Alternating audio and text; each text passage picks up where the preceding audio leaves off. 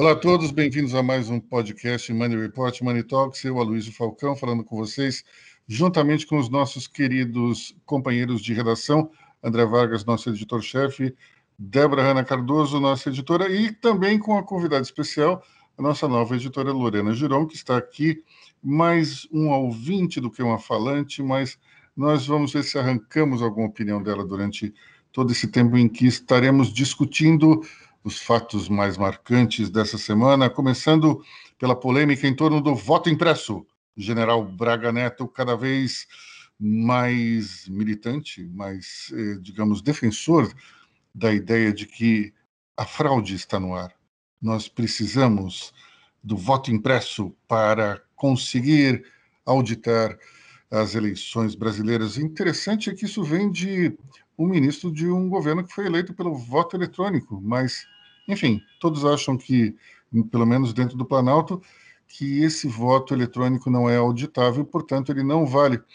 Vamos lá, pessoal. É, isso aí eu acho que tem uma discussão que tem um fundo de pano interessante, que é o papel dos militares. Quando você escuta esse tipo de é, manifestação do general Braga Neto, parece que o exército, ou melhor, as forças armadas, formam uma espécie de, sei lá, papel moderador da sociedade.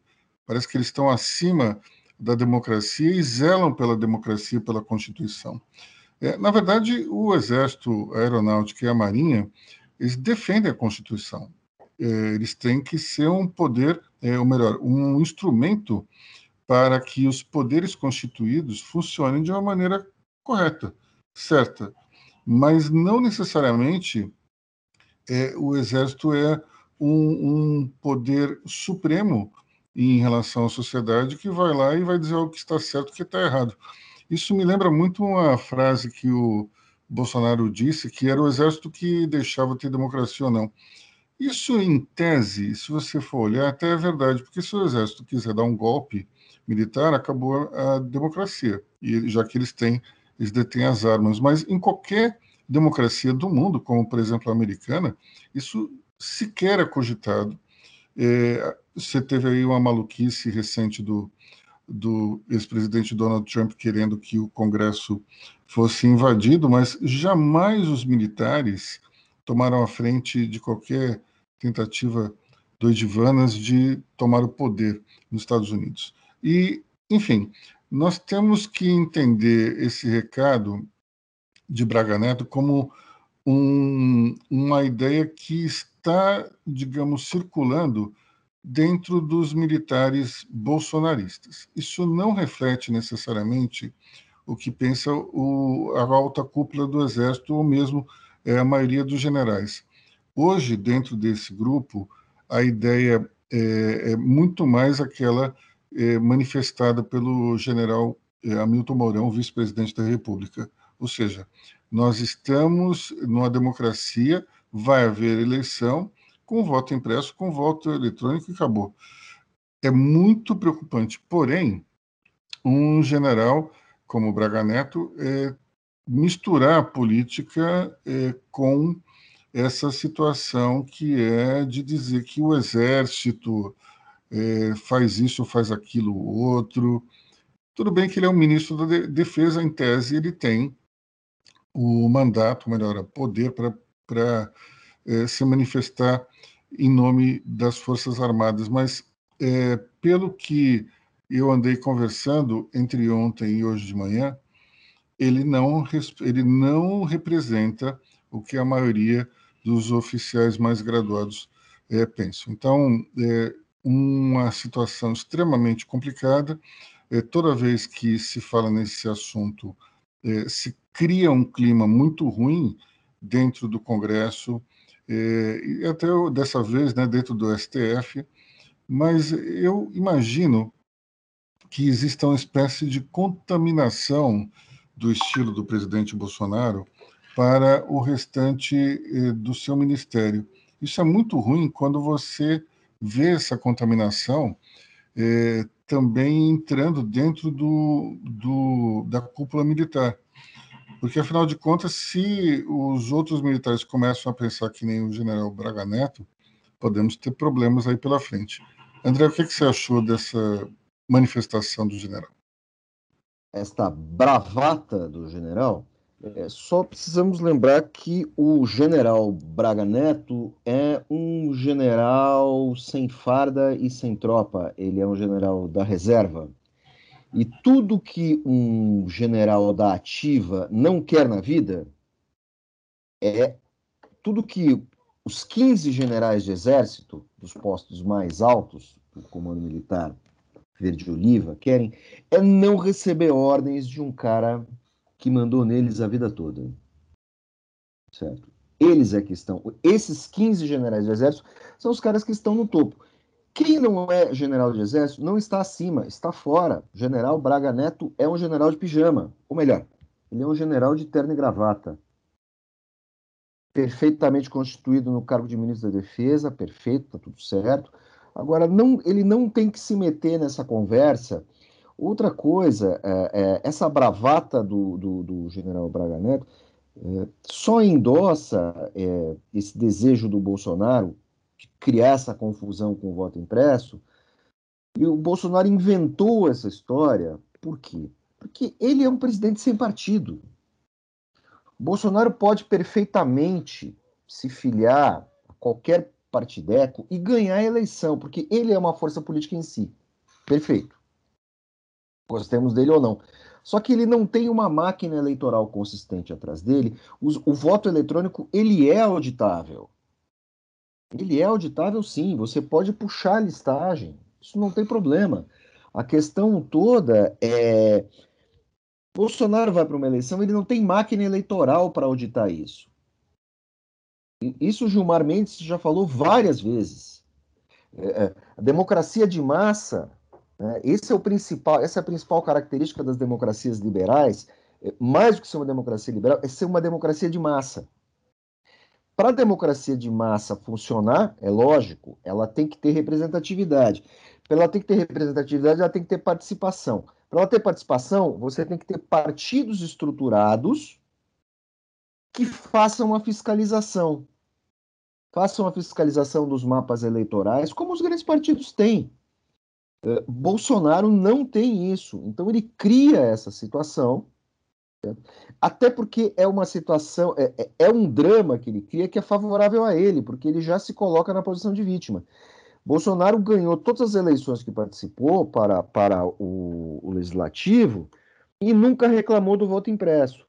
Então o que, que ele fica fazendo? Ele fica lançando esse cavalo de Troia fica jogando essa, é, é, essa teoria da conspiração e pronto, quer dizer, ele não, ele, o Bolsonaro não tem um plano para daqui duas eleições. Olha, vamos fazer um projeto para o Brasil termos voto impresso e voto e voto eletrônico para daqui duas eleições. Ele não tem essa discussão.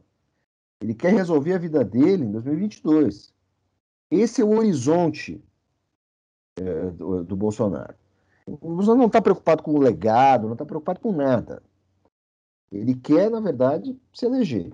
E está afim de criar essa balbúrdia que ele sempre cria, porque é o ambiente institucional onde ele se dá bem. É o ambiente do caos, é o ambiente do confronto e não o ambiente da conciliação. Ele é um presidente que é, não preside. A principal questão é, do voto eletrônico é essa: só Bolsonaro ganha com isso. E aí você tem esses militares bravateiros né, que ficam falando isso. O, é, é, o Aloysio citou muito bem, é, isso não existe nos Estados Unidos e, e, em muitos outros países, porque em muitos outros países é, os militares eles não são uma classe à parte.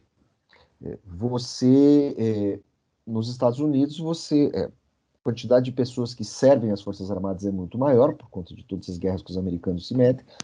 O sujeito tem a vida civil, vai entra para a vida castrense,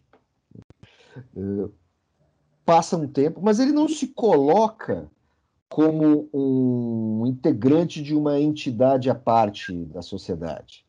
É, essa coisa que os militares se colocam, uma espécie de camarotização social? Não.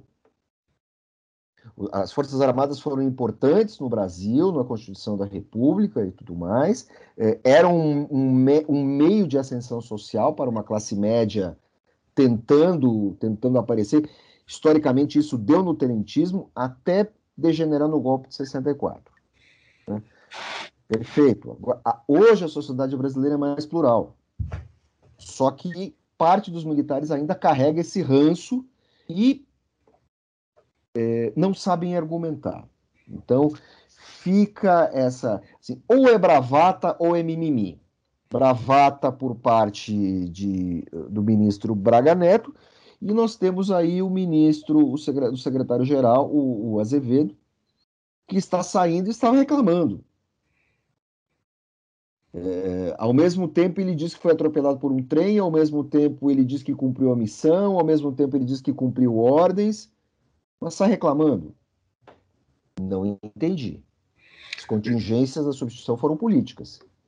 Mas vem cá, André, então a gente pode, já que você fez essa menção também aos Estados Unidos e ao número enorme de guerras que esse país enfrenta, será que o, no fundo, no fundo, o que acontece é que os militares brasileiros, como eles não têm nenhum problema, digamos, bélico para resolver, aí eles ficam caraminholando, é isso? Na verdade, não é bem isso. Assim, eu, eu, eu, tive, eu tive o vislumbre é, dessa explicação lendo o livro do 1889, do nosso ex-colega... Laurentino? Do Laurentino. E eu li todos os livros dele, menos o último, o Escravidão 2. Eu li. Eu, eu, te diria o seguinte, como todo livro do, do... Eu diria que eu gosto muito do Laurentino, dos livros dele, mas eu, apenas um comentário. Para mim, o, os livros do Laurentino são como um álbum duplo na época do vinil. Daria um excelente LP simples, entendeu? Eu acho que tem um, um trabalho de apuração muito bom, só que daí acaba virando um show-off de apuração que me, me incomoda um pouco, do tipo, uma informação que poderia ser esgotada em uma página acaba demorando 5, 6, 7, 8, 9, 10 páginas para chegar ao fim, porque eu até entendo, ele pesquisou, pesquisou, quer botar ali, mas para mim, sinceramente, é, o, o livro podia ser um pouquinho menor, especialmente o, o, o sobre escravidão. É, mas qual que é, qual que seria a, no, no, mil, no 1889 você já começa a vislumbrar é, o nosso Brasil, nosso Brasil. Uh, é, 1808 o Brasil é Marte. 1822 é uma coisa que parece que ocorreu há cinco séculos. 1889, o Brasil já tem cara de Brasil, as demandas já têm cara das nossas demandas de hoje, e você tinha um país com uh, uh, pouquíssima permeabilidade social. O caminho para uma classe média emergente, num país agrário, era as Forças Armadas. Uhum. Isso começa em 1889 e isso segue é, até culminar no tenentismo, que merece um livro, merece um livro de peso. O tenentismo tem complexidades ali fenomenais, porque você tem uma turma que é de extrema direita, uma turma que é de extrema esquerda, uma turma que é liberal, uma turma que é nacionalista. E os militares, quer dizer, parte da população usou usou a, a, a, a entrada nas Forças Armadas como ponte para a discussão política, porque não havia outros meios de interlocução. Isso foi superado. Isso foi superado. O último estertor do tenentismo foi o golpe de 64, já bem vencido, potencializado por uma questão ali de Guerra Fria. Muito que bem. Isso já está superado, mas tem gente na caserna que ainda leva isso em conta. E são, são acometidos de um, de um corporativismo patológico. Reclamou de um, reclamou de todos. Não é nada disso. O, o, meu, o meu antigo chefe é um assassino, confesso, matou a namorada, e nem por aí as pessoas saem por aí dizendo que jornalistas são assassinos. Nem por é isso nós vamos defender o Pimenta Neves em qualquer discussão também, né? Diga-se passagem. Exatamente. É, eu queria fazer só um comentário adicional que você falou aí sobre o século XIX no Brasil, esse finalzinho do século XIX, que dá para ver um vislumbre do que é o, o, o Brasil ontem. o século XIX no Brasil foi o século, é, digamos, é, vital para se encontrar as explicações para o que ocorre aqui no Brasil de hoje. É, não só do ponto de vista político, mas principalmente do econômico. É, citando um, um, livro de um outro colega nosso, que é o Jorge Caldeira, ele escreveu a obra A História da Riqueza no Brasil. E tem um pedaço ali muito interessante, no qual ele mostra que, no início do século XIX, a renda per capita brasileira era igual à renda per capita americana. Ao final do século XIX, a renda per capita americana era cinco vezes maior do que a brasileira. Quer dizer, nós perdemos o bonde, ou o trem, talvez, né, já que foi, foi o, o, a estrutura ferroviária que alavancou o crescimento americano nessa época, mas nós perdemos ali o bonde justamente nesse século XIX. E, então, é, talvez um outro livro precise ser, precise ser escrito, que é explicar onde é que foi que, como se diz na canção do Chico Buarque, o, o sangue errou de vez e se perdeu, né?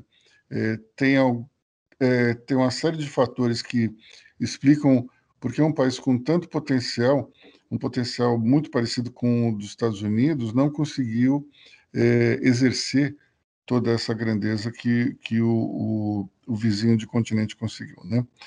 É, já que a gente falou do, do Bolsonaro, é, voto, ele, voto eletrônico, ele não está em nenhum partido, é, temos aí o efeito Bolsonaro Centrão, é, no qual o presidente pode até ingressar no partido do seu novo ministro da Casa Civil, Ciro Nogueira.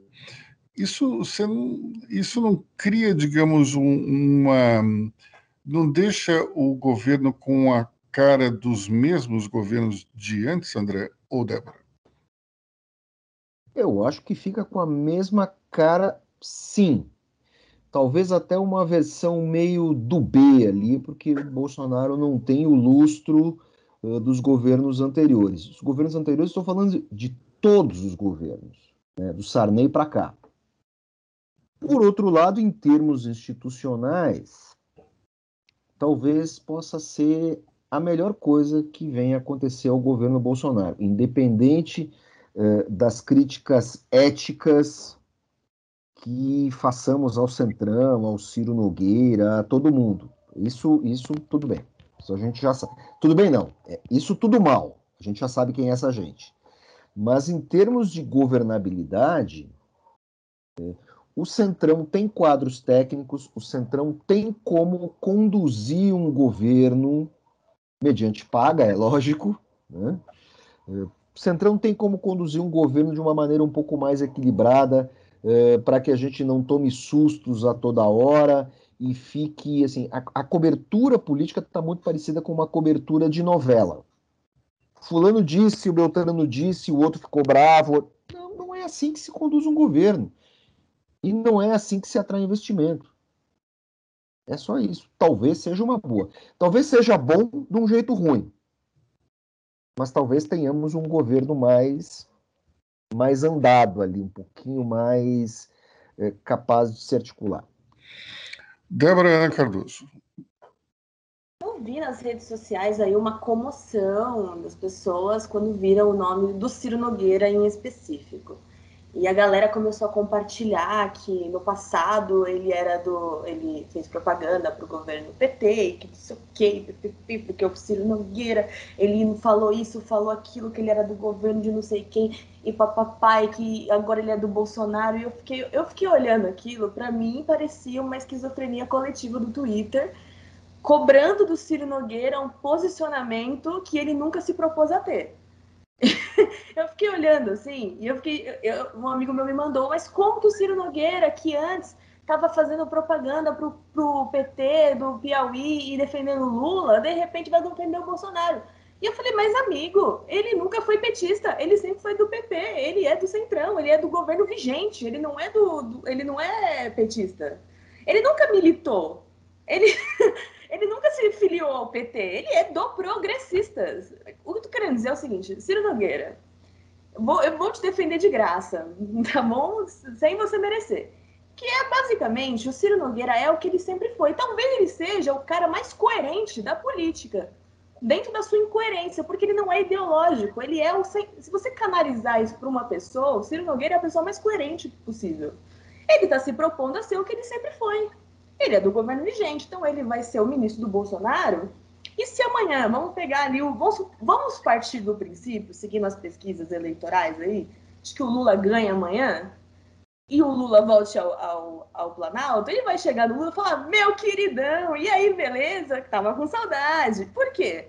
Porque ele é assim, porque é o centrão. E sabe o que o Lula vai falar? Cirão, meu querido, como você tava? Esquece isso aí, o governo já acabou, agora é vida nova.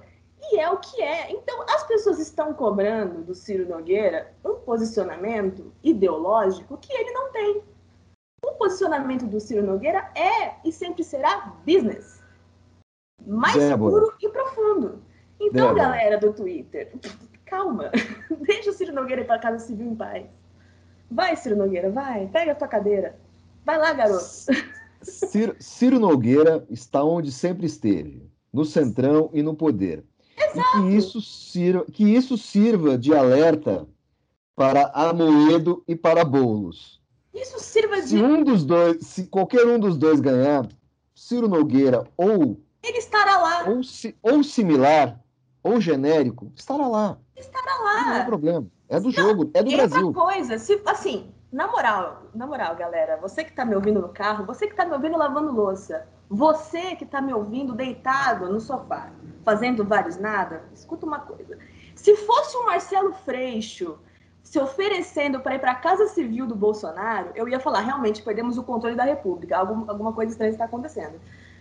Sendo Ciro Nogueira, eu não sei qual é a surpresa, sendo ele do Progressistas, que é o partido da base do governo, que é o partido do, do Ricardo Barros e do Lira. Eu não estou entendendo qual é a surpresa da República. Por favor, de fato, de fato não tem surpresa.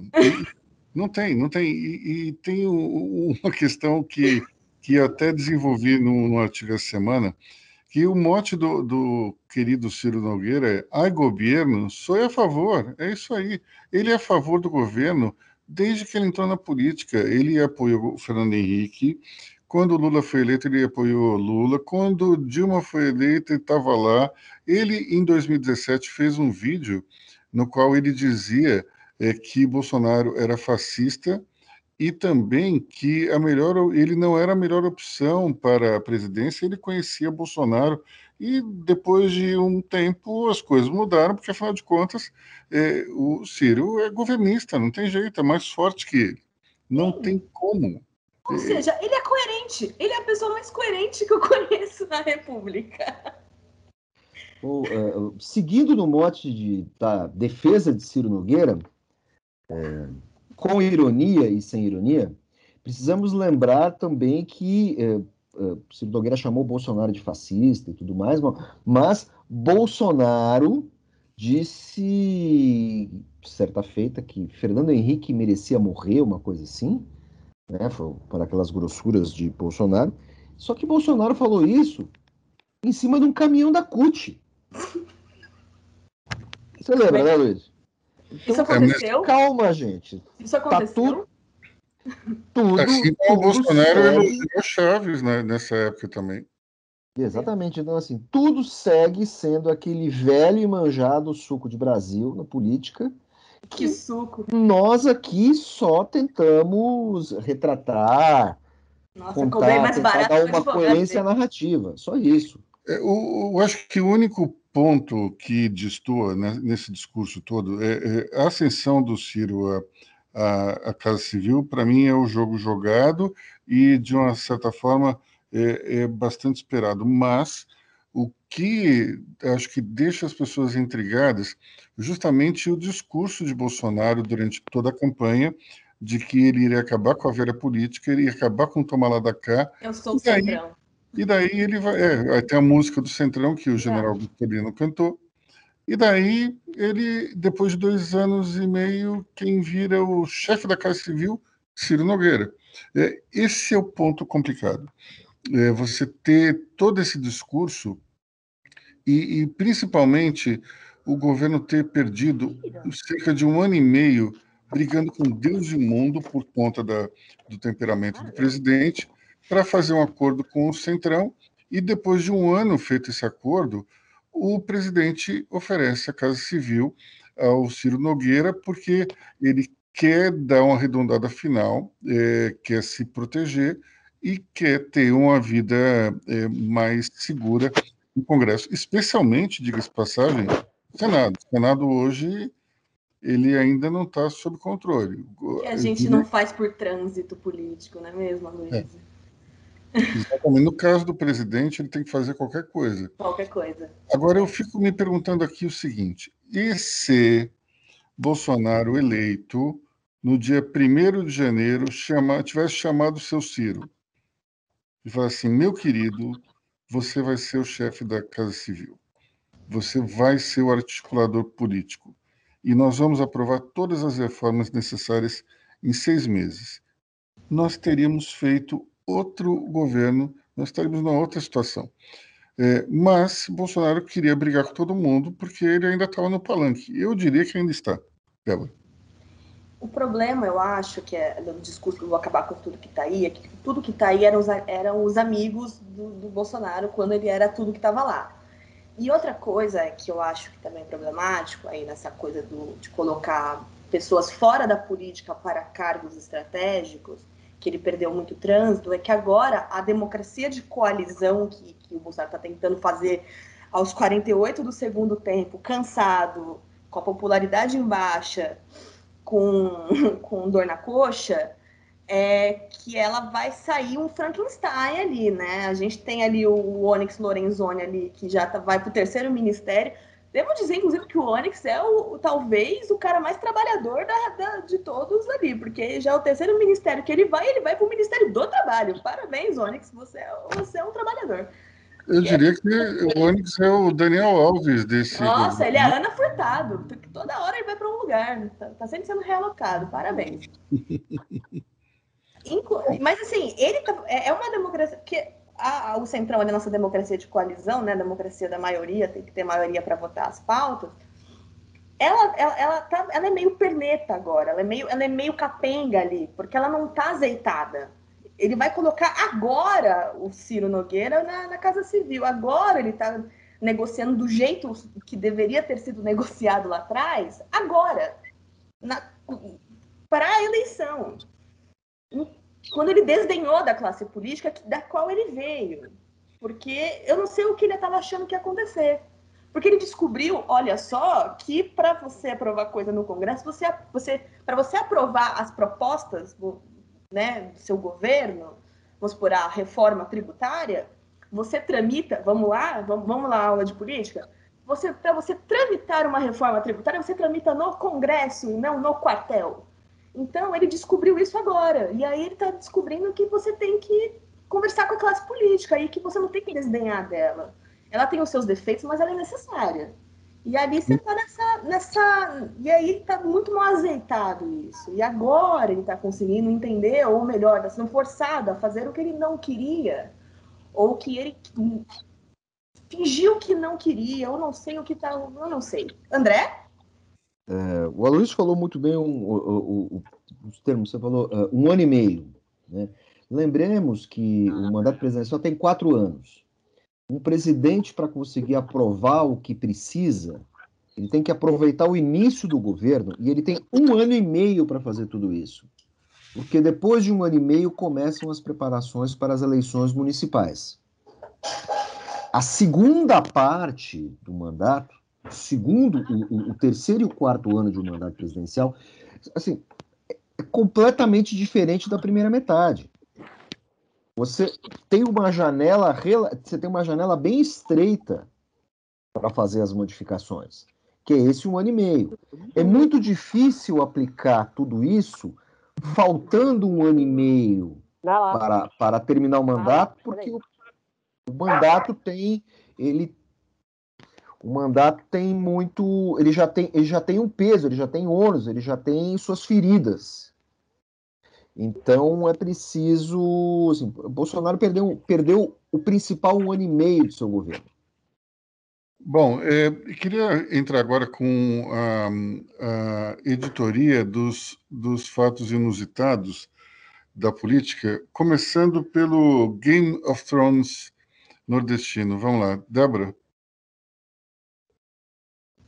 Olá, pessoal. Bom, eu estava o quê? Eu estava entediada? Não, não estava. A semana está super corrida, mas eu, eu, eu me dedico a olhar os cenários regionais apenas porque eu sou um pouco doida por política. O Luísio sabe, o André sabe.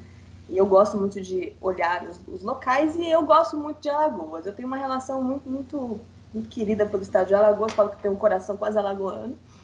E, curiosamente, saiu recentemente uma coisa que me chamou muita atenção. O Renan Filho, Renanzinho, nosso, o governador de Alagoas, ele pretende, aí tá pleiteando aí o Senado. Quem vai deixar, quem vai aí disputar com ele o Senado, ou seja, ele está olhando para a cadeira de um senador em específico, que é uma cadeira só esse, esse próximo ano, que é a cadeira do Collor. Então, talvez ele queira pegar a cadeira do Collor na dança das cadeiras do Senado. Renanzinho, que está no seu segundo mandato. Renanzinho este, que eu vou chamar de Renanzinho, porque chamar de Renan Filho e tal, muito, muito chato. Renanzinho é um nome muito mais legal. Renanzinho este, que é um governador que não tem vice. Porque o vice de Renanzinho deixou né, o, o, o vice-governo para virar prefeito na última eleição de uma cidade chamada Arapiraca que não é qualquer cidade. Se você é de São Paulo, se você é de fora aí, de Alagoas, se você não sabe o que é Arapiraca, eu vou te contar. Arapiraca é reduto eleitoral de Arthur Lira. O, vice, o vice-governador é aliado do presidente da Câmara. Estão montando quebra-cabeça na cabecinha de vocês? Vamos lá, você está lavando louça, você parou agora. Continua comigo. E aí, o que, que aconteceu? Ele deixa o vice-governo e vai para Arapiraca e ganha. O nome do, do no caso do vice, do vice ex-governador aí, é o José Luciano Barbosa, do MDB. Então, ele deixa o vice-governo e vai para Arapiraca, ganha, vice, vira prefeito. Renanzinho não tem mais vice. Quem vira o, o, sucessor natural? Vamos supor que o Renanzinho fica dodói e fala: putz, agora não posso mais ficar aqui, né? Preciso. Alguém vai ter que assumir, né? Não pode, né? O Estado como Alagoas não pode ficar sem, sem né? Quem vai assumir? Bom, o presidente da, da, né, ali na, na, na, Assembleia Legislativa. Quem é o presidente ali da mesa, ali, da mesa diretora ali? É o Marcelo Victor do Solidariedade. Este deputado estadual em específico também é aliado do presidente da Câmara. A família Calheiros, que não é ali muito bem chegada na família Lira, está cercada de gente lirista ali em Alagoas que faz com que o cenário alagoano em 2022 seja muito interessante. Por quê? Porque o prefeito de Maceió, o JHC, o João Henrique Caldas, também é aliado do presidente da Câmara. E, o, e aí é que tá, na dança das cadeiras alagoana, sabe que a cadeira lá, ela muda o nome, mas ela não muda muito o sobrenome. Nome Caldas, Calheiras, Lira, sempre volta. E tem um outro nome que vai voltar também. Porque o João Henrique Caldas, ou JHC, como ele é conhecido, ele é jovem, ele já foi deputado federal em 2014 até 2018, quando ele saiu a, governador, a prefeito ali, ele já foi deputado e tal. Ele ganhou ali, virou prefeito de Maceió. E aí, o que que acontece? O JHC tem um vice-prefeito, né? Todo, né? Certo? Que não é qualquer vice-prefeito. É o ex-governador Ronaldo Lessa. Se ele, se, de acordo com o que eu estava pesquisando, se, se acontecer mesmo o que está para acontecer, que será JHC, que também é aliado do presidente da Câmara, é inacreditável isso. Se ele, se ele sair ali ao, ao governo do estado de Alagoas, como está se desenhando o quadro alagoano, e, o, e assumir o, o governo do estado, Ronaldo Lessa volta à cadeira do executivo maceioense, que ele já foi prefeito, já foi governador, já foi tudo. Família Caldas vai continuar onde sempre esteve. Arthur Lira vai ter um aliado no governo do estado, família Calheiros perde ali as cadeiras que tanto queria, e vai ter Renan Filho disputando a, cadeira do Senado com o Collor, que corre o risco de não ganhar. Porque, querendo ou não, disputar com o Collor é, é uma disputa ferrenha. Renanzinho corre o risco de sair aí de 2022 sem mandato nenhum. Estão montando aí o Alagoas of Thrones na cabecinha de vocês, meus ouvintes? E aí, Heloísa, o que, que você acha de 2022? Tá animado para Alagoas? Eu tô empolgadíssima. Olha, eu, eu queria saber quem é o Tyron Lannister nessa história toda. que é o melhor personagem de todos da série, né? Se você acha que o Brasil tem a terceira via, calma que Alagoas também tem. Tem um tucano na terceira via de Alagoas, que é o senador Rodrigo Cunha, que falou que vai sair a governador. Ele já declarou ali que vai sair. Então aí também tem uma terceira via lagoana se você está cansado de política. Pelo que entendi, tem a terceira, a quarta, a quinta e a sexta vias também, é, tudo em paralelo, tudo ao mesmo tempo agora, né? Vou falar da segunda, da segunda, é, do segundo acontecimento, digamos, um tanto quanto exótico, que é o caso da deputada Joyce Hasselman. André, conta para gente. Eu, o caso da deputada Joyce Hasselman é simplesmente chocante. É, pelos seus, eh, pelas suas afirmações e por tudo que ela relatou. Ela postou em redes sociais, é, relatou que acredita ter sido agredida dentro de seu apartamento. Ela acordou com fraturas no rosto, ensanguentada, é, com dentes quebrados e muito dolorida. E ela diz não lembrar de nada que ela acha que foi agredida, mas que teve um lapso de memória. É, ela estava no apartamento com o seu marido, que dormia em outro quarto. É, é, é sabido que ele toma remédio para dormir, que ele tem muita dificuldade para dormir. E ela acordou no outro dia no chão do closet, muito machucada. E iniciou-se uma investigação, está muito apavorada, contratou segurança, vai andar armada e tudo mais. É uma história muito estranha que eu quero dar uma de Poliana. Eu quero pensar que a deputada Joyce teve um lapso, quero pensar que a deputada Joyce, sei lá, teve um mal súbito, uma fraqueza, tomou um remédio que bateu errado, teve uma queda, tentou levantar e teve outra. Gostaria de pensar isso. Eh, porque assim acho muito terrível e acho também muito improvável que ela tenha sido agredida por terceiros dentro de sua casa. Vai, ela pediu uma investigação. É, o prédio tem câmeras, é um apartamento funcional. Se ela fosse agredida, é, é, se ela foi de fato agredida, porque as pessoas não ouviram? Ela está machucada.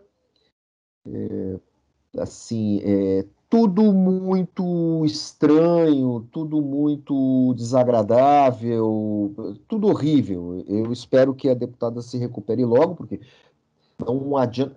Gostando ou não da deputada, nós temos uma mulher machucada dentro de casa. Certo? Então, assim, é, é, eu não vi da parte de ninguém é, é, é nenhuma crítica à deputada. Deputada, nesse momento, ela é, é, ela é vítima de uma suspeita agressão. Espero que a polícia descubra tudo. Eu quero pensar, eu, eu assim, é, é, eu não sou muito cristão, mas digamos, rezo para que tenha sido uh, um lapso, um incidente medicamentoso, alguma coisa do gênero, uh, porque se não for, foi uma agressão ou ela está com algum problema de saúde. Nenhuma dessas hipóteses. Tudo é ruim, mas essas outras duas hipóteses são muito Bom, piores. tem uma terceira hipótese aí que eu gostaria de falar, que é, que é uma agressão, digamos, do marido. Eu, pessoalmente, conheço marido da deputada Joyce, eu duvido que isso tenha acontecido e espero que, que haja uma investigação é, bastante rápida para se resolver esse problema. repito, eu conheço pessoalmente o marido da deputada Joyce, e eu duvido que ele tenha a ver, eh, tenha algo a ver com essa história toda. É, mas vamos ver então o que, que as câmeras dizem. É, acho esquisito também, André, uma pessoa, um, um atentado desses num prédio que abriga deputados, me parece algo extremamente ousado é, até para os dias de hoje. Mas, enfim, vamos ver. É, espero que a sua teoria se confirme que tenha sido algum tipo de lapso provocado por algum, algum desmaio, alguma coisa do gênero. Bom, é, temos uma boa notícia essa semana, não é? Um bilhão de pessoas vacinadas no mundo inteiro? Isso mesmo, Aloysio. Essa notícia, ela meio que passou batido. Mas como nós checamos os dados, em Money Report nós checamos os dados do hospital da Universidade Johns Hopkins nos Estados Unidos diariamente, e a Universidade Johns Hopkins é uma tradicional faculdade de medicina, colégio de medicina, eles compilam os dados globais para as Nações Unidas, para a OMS. E essa semana, é, na quarta-feira, nós atingimos o, o, o número de um bilhão de pessoas vacinadas com a segunda dose ou com dose única uh, contra a Covid-19. E também chegamos a um outro número fantástico. Eu até gosto mais do segundo. É, 50% da humanidade, cerca de 3,8 e tantos bilhões de pessoas, é, já estão inoculadas com a primeira dose. Isso quer dizer que metade do mundo já recebeu uma dose da vacina. É, se tudo tivesse corrido bem, é, provavelmente esse número teria teríamos atingido esse número ali por abril, por aí. É, é, não foi possível, mas assim está é, muito claro que a vacinação agora engrenou. Capacidade industrial dos países envolvidos, dos fabricantes, a coisa toda está andando. Eh, os principais fornecedores de IFA, que é o, o, ingrediente farmacêutico ativo para as vacinas, a China e a Índia, estão conseguindo entregar esse material e no atual ritmo, talvez fevereiro, março, por aí, nós tenhamos o mundo todo vacinado. Não quer dizer que o problema vai acabar, porque você tem as cepas e tal, as vacinas vão ser modernizadas vão ser adaptadas às novas cepas. Mas, assim, até que enfim, uma boa notícia, né? Diante de tanta coisa que a gente relatou hoje. Tanta coisa esquisita, tanta coisa ruim. André, a gente teve aqui no, no Brasil um, um certo negacionismo e isso atrasou o processo de vacinação no país. E no exterior, onde é que, onde é que nós tivemos problema? É, quais que foram os gargalos no, no resto do mundo? Bem, os gargalos no resto do mundo são os gargalos industriais e os gargalos de aprovação uh, uh, das vacinas. Você tem vacinas que estão em uso aqui no Brasil, não são aprovadas na Europa. Nós temos esse, é, é, essas idas e vindas. Por exemplo, a Sinovac, que é a vacina do Butantan, ela ainda não foi aprovada na Europa. Então, você não pode ir para a Europa se você tomou a Sinovac. Mesma coisa vale para os Estados Unidos. Mas tudo isso está sendo resolvido, porque as vacinas estão sendo aprimoradas.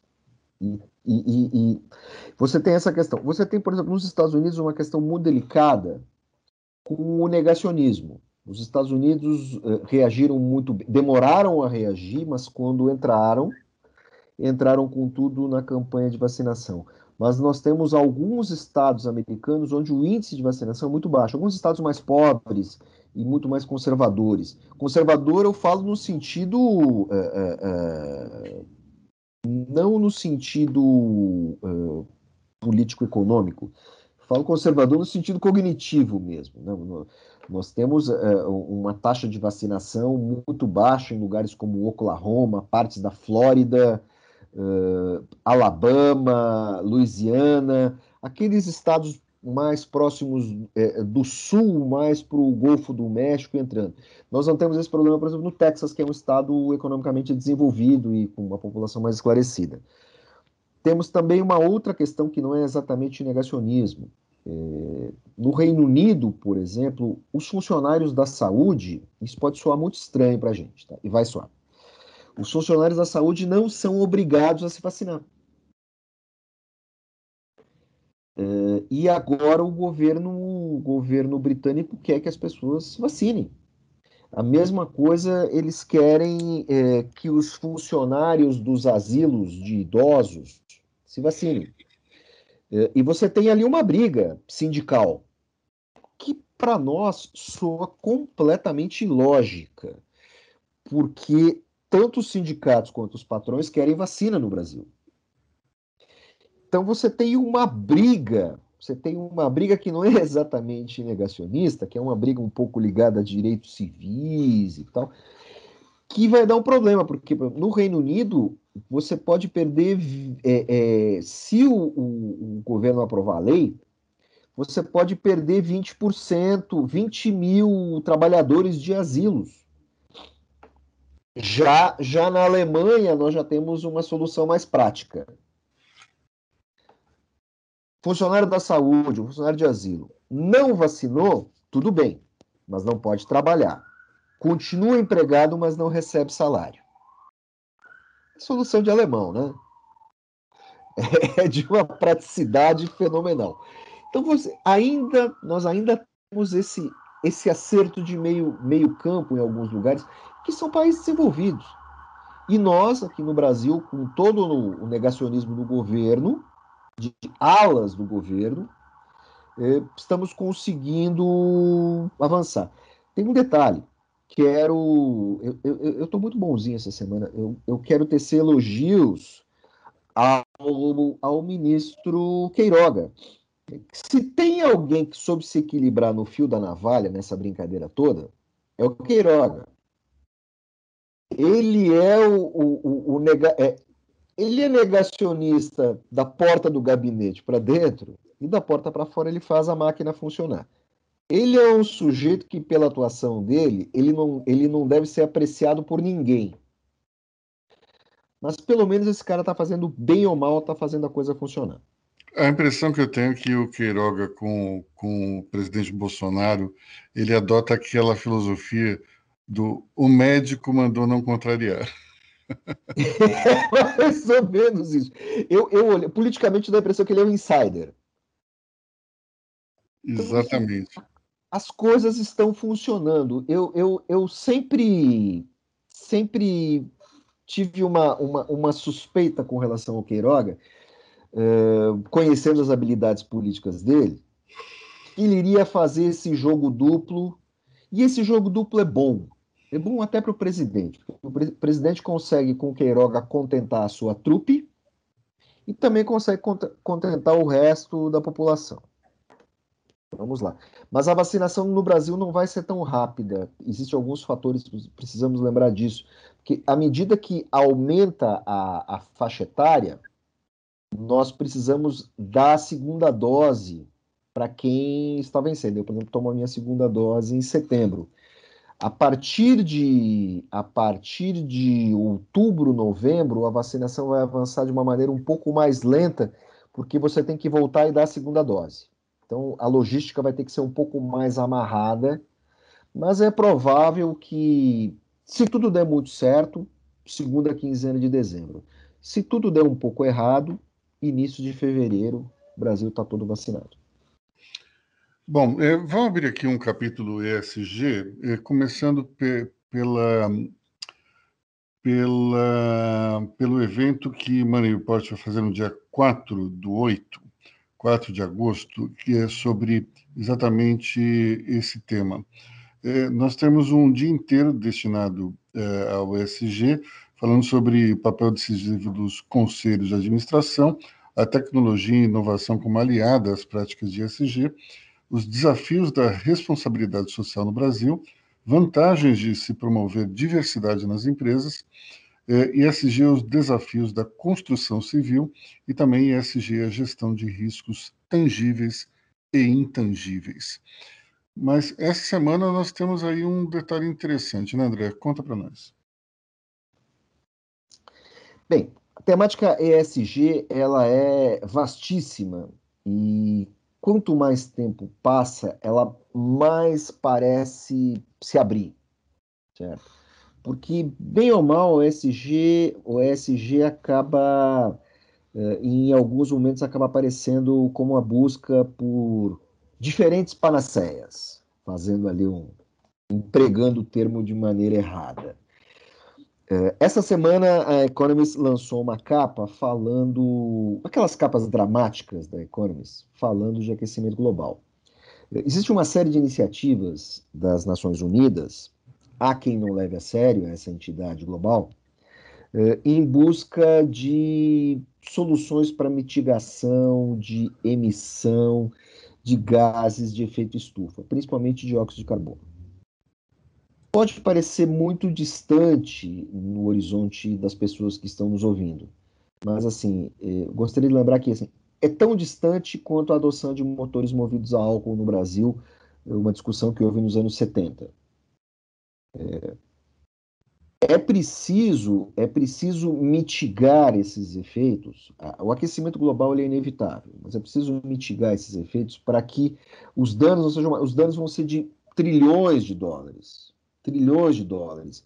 Em seguro, em quebras de safra, nós podemos ter, nós temos hoje no Brasil já é identificável essa crise hídrica que é decorrente de tudo isso. Então, a principal questão é, no Brasil, pelo menos, do ESG é o E, questão ambiental.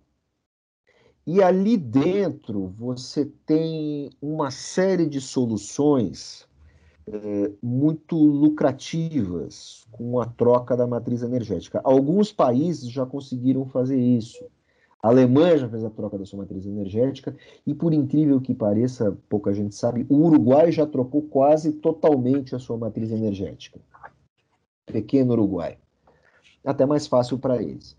Então, ali nós temos um, um universo em expansão que deve ser levado em conta. A partir daí, no caso do Brasil, no meio ambiente, a partir daí nós temos questão de investimento, questões de governança, questões sociais, é, tudo isso tem que ser levado em conta porque um mundo novo está surgindo. A maioria das pessoas ainda não percebeu, ou como, como me disse um, um diretor de banco há pouco tempo atrás, isso não é coisa de ONG. É, deu vontade de dizer para ele assim: meu amigo, isso era coisa de ONG nos anos 60 e 70. Hoje é coisa de investidor. E eu acho que money está indo bem, viu? não quero, não quero ficar elogiando o chefe. É, eu acho que grande parte do pessoal que vai assistir o evento vai sair de lá um pouco mais iluminado, porque solução existe para tudo. Esse é um é ponto interessante, né? O, a agenda ESG, ela não, ela deixou de ser uma coisa de ambientalista, de feminista, é, ou então somente de pessoas obcecadas por governança e compliance. É um, é, é, digamos, algo que todos os grandes grupos internacionais estão buscando. É um, é um ponto que não está mais assim, digamos, na periferia, está, pelo contrário, está no centro, está no coração das grandes corporações. Mas aí, Luiz, tem um, tem um detalhe que você falou no início. Eu gostaria que você explicasse. É, você falou da importância dos conselhos para o ESG. Eu, demorei, eu, confesso que eu demorei um pouco para entender, mas eu gostaria que você explicasse para os nossos ouvintes, porque essas mudanças, elas advêm dos conselhos. Grande parte. Os bancos entraram nessa por causa de seus conselhos. Por favor, explique. Sim, sem dúvida. É, é, é super importante para que as pessoas entendam que no capitalismo moderno as empresas são de capital aberta e elas têm um, um papel é, que é fundamental para o desenvolvimento da atividade econômica.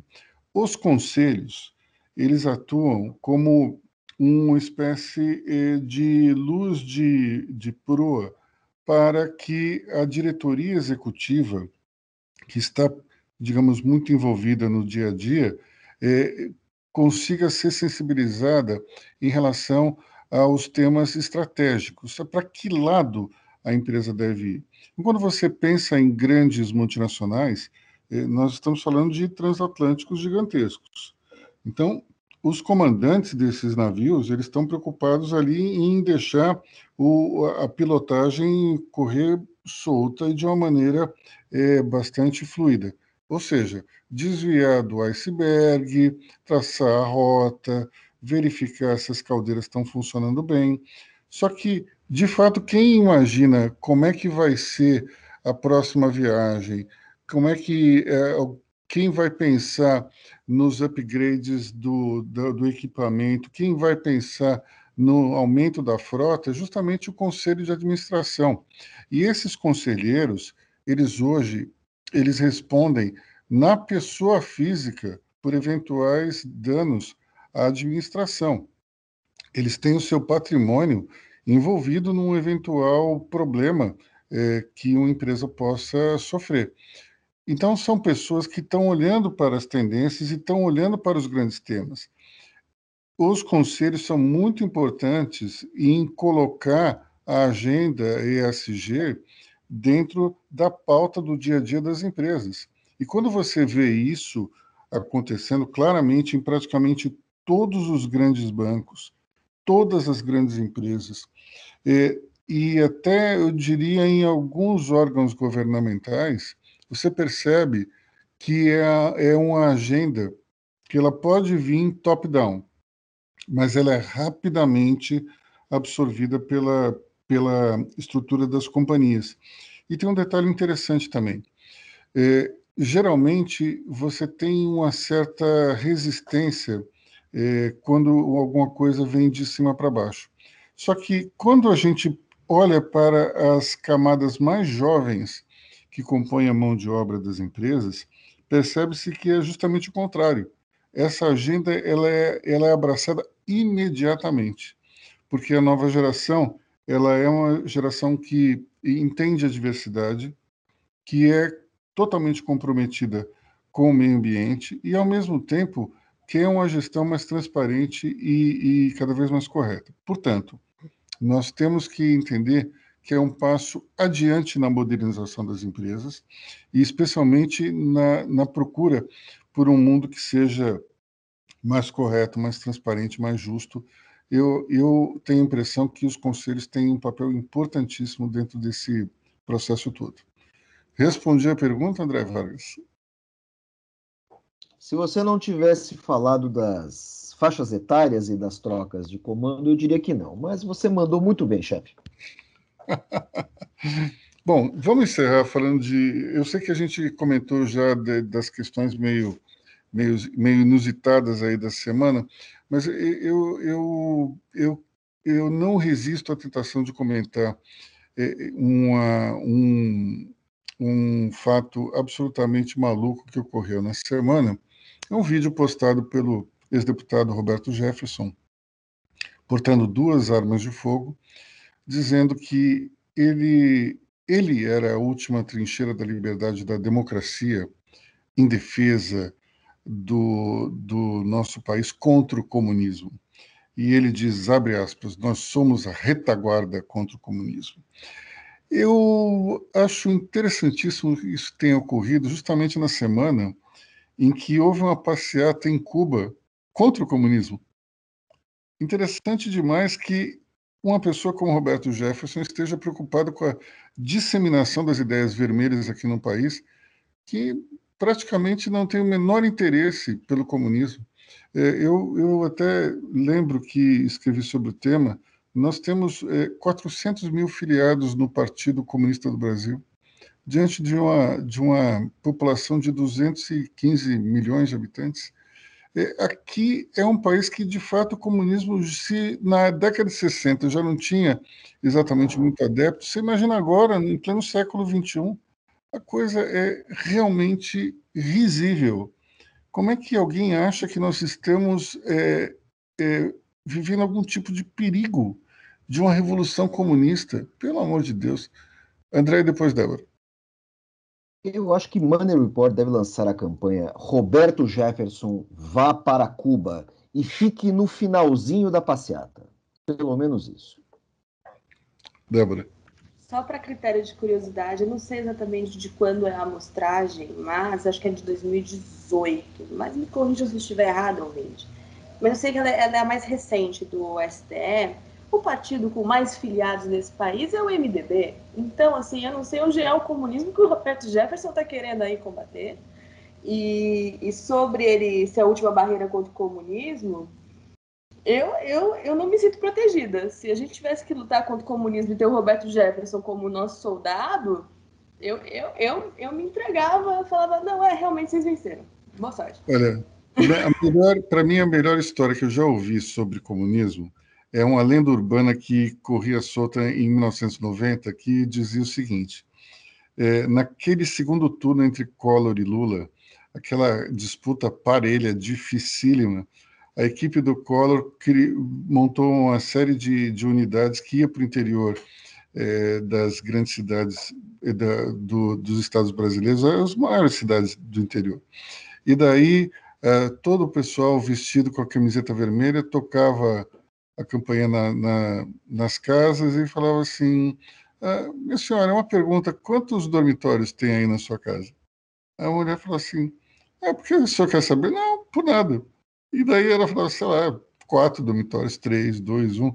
Enfim, né, o cara, muito obrigado. Eu notava lá na prancheta, batia na, na porta seguinte, isso criava um fuzuê dentro dessas cidades, dizendo: o PT vai instaurar o comunismo aqui, vai, nós teremos que dividir as nossas casas, enfim. Algo, e não sei se é verdade ou não, é uma lenda que corria em 1990, mas se vocês imaginam é, uma situação como essa, de repente, ó, vocês têm que dividir as suas casas, todo mundo aí tem que abrir mão da propriedade privada, agora nós temos só a propriedade coletiva, num país como o Brasil, cujo maior sonho é, da população, aquela herança lusitana que nós recebemos, é ter a casa própria, acho isso inacreditável.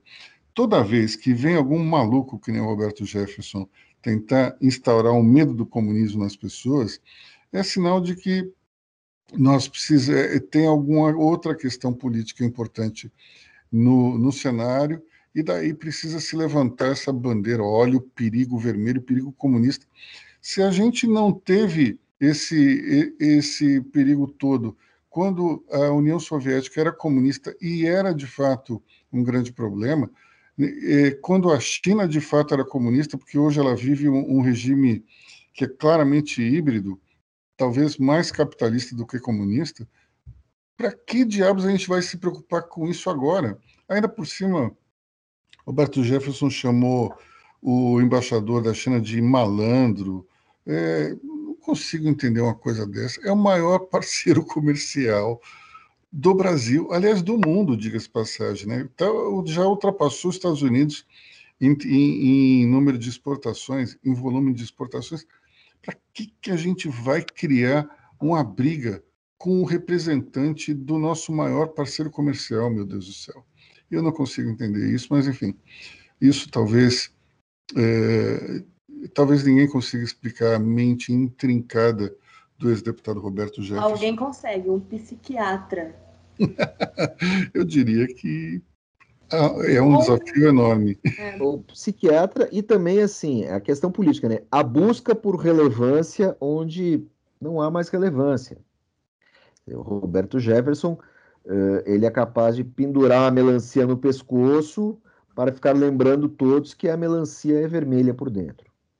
Mas é impressionante, rapaz. É, é, o, até a postura, a linguagem corporal, ele segurando as duas armas, em, é, fazendo um, uma espécie de X na frente do ombro, um óculos assim absolutamente cavernoso. Olha, é, é uma situação lamentável. Eu, sinceramente. Agora, você para para pensar que ele ainda é presidente de um partido. Presidente de um partido e manda nesse partido. Né? Ele não é um presidente pro forma, ele manda mesmo. Então, e não é um partido exatamente pequeno, não. Exatamente, é isso que mais me dá, sabe, úlcera. Como diria, como diria, diga André. Ah, temos uma outra questão esdrúxula, temos a, a, a, o verdadeiro cancelamento da esquerda em curso. Você está sabendo disso? Não, explica melhor aí. É... Há um grande complô, há um complô mesmo em andamento, que é uma grande trollagem ilegal acontecendo por parte de militantes. Uh, a, a Glaze Hoffman foi se vacinar. E ela não conseguiu se vacinar porque ela estava morta.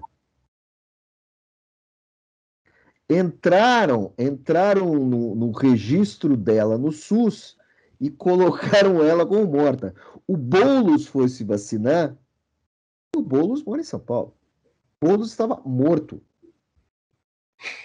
entraram entraram na trollagem no banco de dados no banco de dados do SUS e mataram diversos uh, uh, diversos políticos de esquerda no Brasil. Isso é genial. Isso é genial. Só que é o seguinte é, é genial é ilegal é tosco e merece punição porque tudo bem você pode é, é, sabe, você pode cancelar o Eric Clapton porque ele é negacionista, tudo bem, mas você vai cancelar na rede social.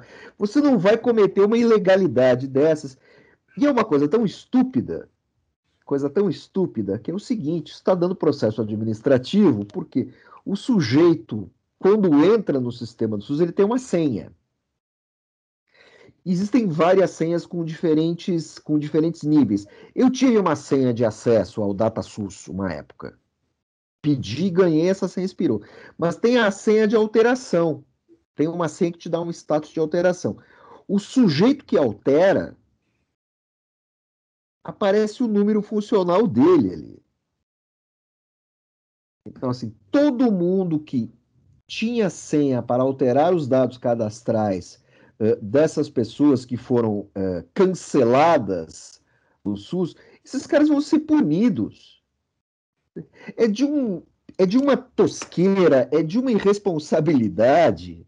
A história é até engraçada, ah, morreu, não morreu, a gente dá gargalhada, mas isso é uma ilegalidade. Eu acho que foi o Roberto Jefferson.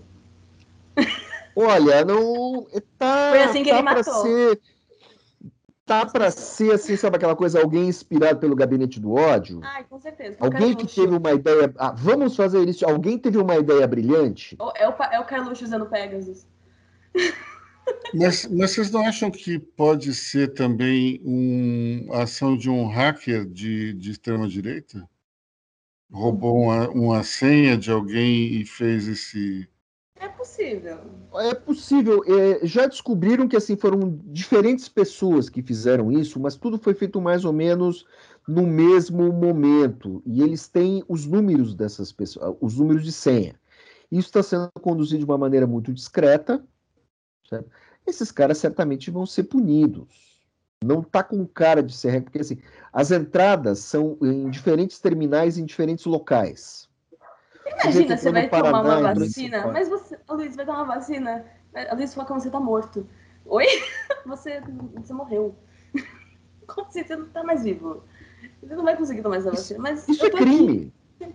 Cara, isso é crime. Não, isso é crime. É, é, é realmente muito divertido, mas é, é crime. Claro. É crime é absurdo. Mas, mas não deixa de ser divertido, né? É levar o cancelamento num outro patamar, né? Nossa, num no, patamar, no patamar cadeia. Pois é. Não, Bom, e, assim, e foram fazer por pessoas que certamente iriam espernear loucamente. Né? Imagina, imagina se a moda fazer pega. isso com uma deputada Pelo amor de Deus. eleita, fazer isso com. Ai, olha, realmente, né? As pessoas não têm mais o que fazer, né? A falta de um boleto para pagar, né? Isso é tão cringe. Como diria, como diria minha mãe, vai lavar um tanque para ver se passa, né? É uma, é uma vontade de fazer besteira por nada. Aliás, essa, essa, essa é uma boa afirmação, Aloysio. A gente pode chegar para todos esses militares que estão por aí dando pitaco na política e falar: vai lavar um tanque e não ah. enche o saco. Nossa, um, um tanque nós estamos aqui quase uma e meia de, de, de podcast nessa altura. E, e, daí, provavelmente, o nosso ouvinte, se aguentou até agora, deve estar nos mandando lavar um tanque para ver se a gente faz outra coisa, porque realmente já está passando a hora. Sim. Nós vamos ficando, nós ficaremos por aqui então. Bom fim de semana a todos. É, semana que vem estaremos de volta com mais Money Report Money Talks. Tchau.